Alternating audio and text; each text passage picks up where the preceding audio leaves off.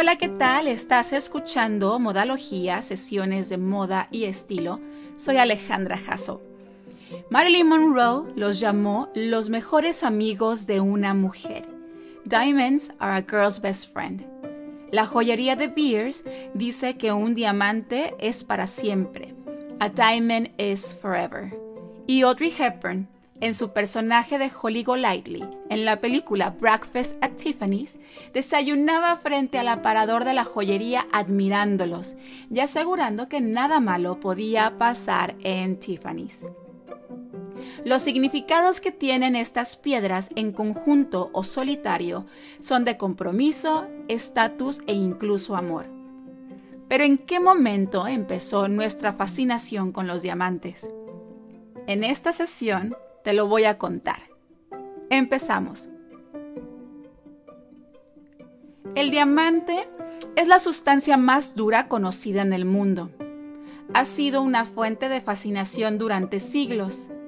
Reyes y reinas los han apreciado y hoy los diamantes se han convertido en el símbolo del amor en todo el mundo. El nombre diamante proviene del griego antiguo que significa apropiado, irrompible e inalterable. Estas joyas fueron descubiertas hace unos 6.000 años en India. Las primeras referencias a los diamantes se encuentran en textos antiguos en sánscrito que hablan de las piedras siendo atesoradas como artículos religiosos y herramientas de grabado. Este trabajo data entre el 320 y 296 a.C. Incluso colocaban diamantes en los ojos de las estatuas de sus deidades. Los antiguos griegos y romanos creían que los diamantes eran lágrimas de los dioses que habían caído a la tierra. En la época medieval se creía que los diamantes tenían habilidades mágicas y por lo tanto se usaban en la armadura de los reyes como símbolos de protección pequeños diamantes comenzaron a aparecer en las insignias y joyas europeas del siglo XIII, establecidos como puntos de acento entre las perlas y el oro forjado. En este siglo, Luis IX de Francia estableció una ley que reservaba los diamantes exclusivamente para el rey. Sin embargo, durante el Renacimiento y antes del siglo XVII, las perlas eran el símbolo de estatus, de riqueza y belleza. Incluso las esmeraldas, los rubíes y zafiros tenían mejor reputación que los diamantes.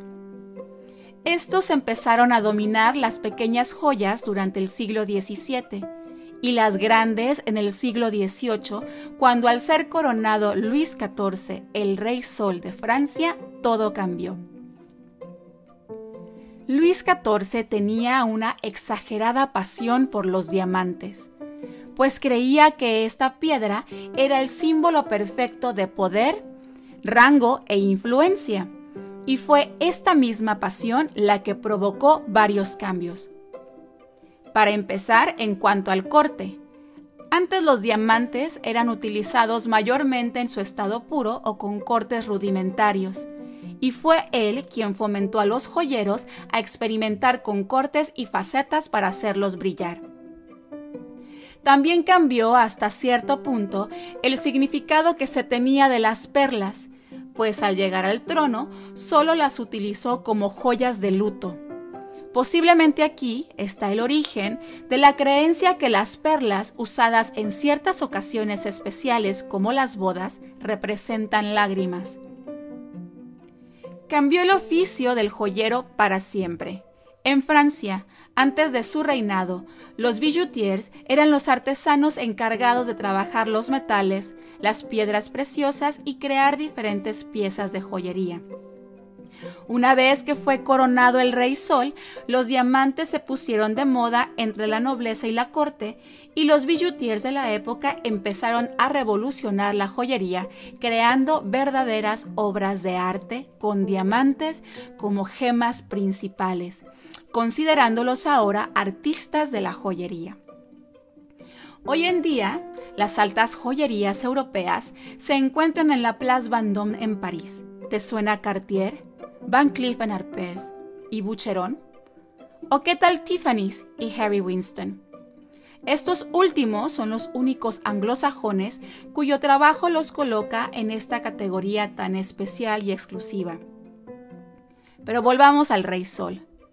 Su fascinación con los diamantes lo llevó a adquirir una pieza que tenía un pasado oscuro y que durante siglos conservó una historia sombría, pues se creía que estaba maldita. Hoy en día es conocida como el diamante Hope y está en exposición en el Museo Smithsonian de Historia Natural en Washington, Estados Unidos. Y fue la inspiración para el collar que utilizó el personaje de Rose DeWitt, Kate Winslet, en la película Titanic de 1997. El peculiar diamante azul, en corte similar a un corazón, y de 69 quilates, fue la gema mejor conocida en Europa durante el reinado de Luis XIV y fue el sello característico de su reino entre las joyas de la corona. Pero tras la Revolución Francesa, en 1789, las joyas de la corona fueron robadas y con ellas desapareció el famoso diamante azul, el cual resurgió 20 años más tarde en Inglaterra, pero ahora con 24 quilates menos y en forma oval. Después de varios propietarios, entre ellos el que lleva su nombre, Henry Philip Hope, y de aparentes desenlaces fatídicos, el diamante azul llegó a manos del joyero Harry Winston en 1958, quien finalmente lo donó a la institución Smithsonian, esperando limpiarlo de la mala suerte que según le acompañaba. Ahora ya sabes que la obsesión de la sociedad por los diamantes es culpa de Luis XIV y de una moda muy efectiva impuesta por él. Y ni el intento de Mademoiselle Chanel en la década de los 20 por regresar las perlas pudo cambiarla. Nunca regresaron al lugar predilecto que gozaron antes de que el Rey Sol fuera coronado. Hoy, ese lugar privilegiado corresponde a los brillantes y parece ser inmovible. Y te preguntarás, ¿y el anillo de compromiso? Un hombre presenta a su futura novia un anillo de compromiso al aceptar su propuesta de matrimonio. Como otras tantas tradiciones, el obsequio de un anillo de compromiso se originó en el antiguo Egipto, donde se decía que su forma circular simbolizaba un ciclo eterno se usó en el cuarto dedo de la mano izquierda, donde se creía que había una vena que conducía directamente al corazón. Esto comenzó una costumbre que continúa en muchas culturas. También se cree que esta tradición se originó a partir de una costumbre romana en la que las esposas llevaban anillos unidos a pequeñas llaves, lo que indicaba que eran propiedad de sus maridos. En 1477, el archiduque Maximiliano de Austria encargó el primer anillo de compromiso de diamantes para su prometida María de Borgoña. Esto provocó una tendencia de diamantes para el compromiso entre la aristocracia y la nobleza europeas. Los victorianos, en el siglo XIX, eran sentimentales y popularizaron los diseños de anillos de compromisos adornados que mezclaban diamantes con otras piedras y metales preciosos. Estos anillos se elaboraron en forma de flores y se denominaron anillos Posey. Los anillos con diamantes, elaborados durante la era eduardiana, ya a principios del siglo XX, continuaron la tradición de combinar diamantes con otras piedras preciosas, y comúnmente eran montados en entornos de trabajo de filigrana. Es en 1947 cuando la compañía de Beers lanzó su famoso eslogan Un diamante es para siempre, lo que popularizó la venta de anillos de compromiso con diamantes, sobre todo los solitarios. La durabilidad del diamante transmitía el significado de que el matrimonio era para siempre y entonces se estableció como un símbolo del compromiso del hombre con la mujer. Todo es resultado de una campaña publicitaria bien pensada y armada. ¿Qué tal? Interesante, ¿no? Es todo por este episodio. Espero te haya gustado. Gracias por escuchar y por quedarte hasta el final. Soy Alejandra Jasso.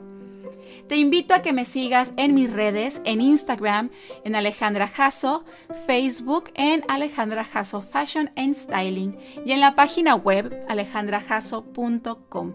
Nos escuchamos por aquí el próximo lunes. Pasa bonita semana y recuerda que hagas lo que hagas, hazlo con estilo. Bye.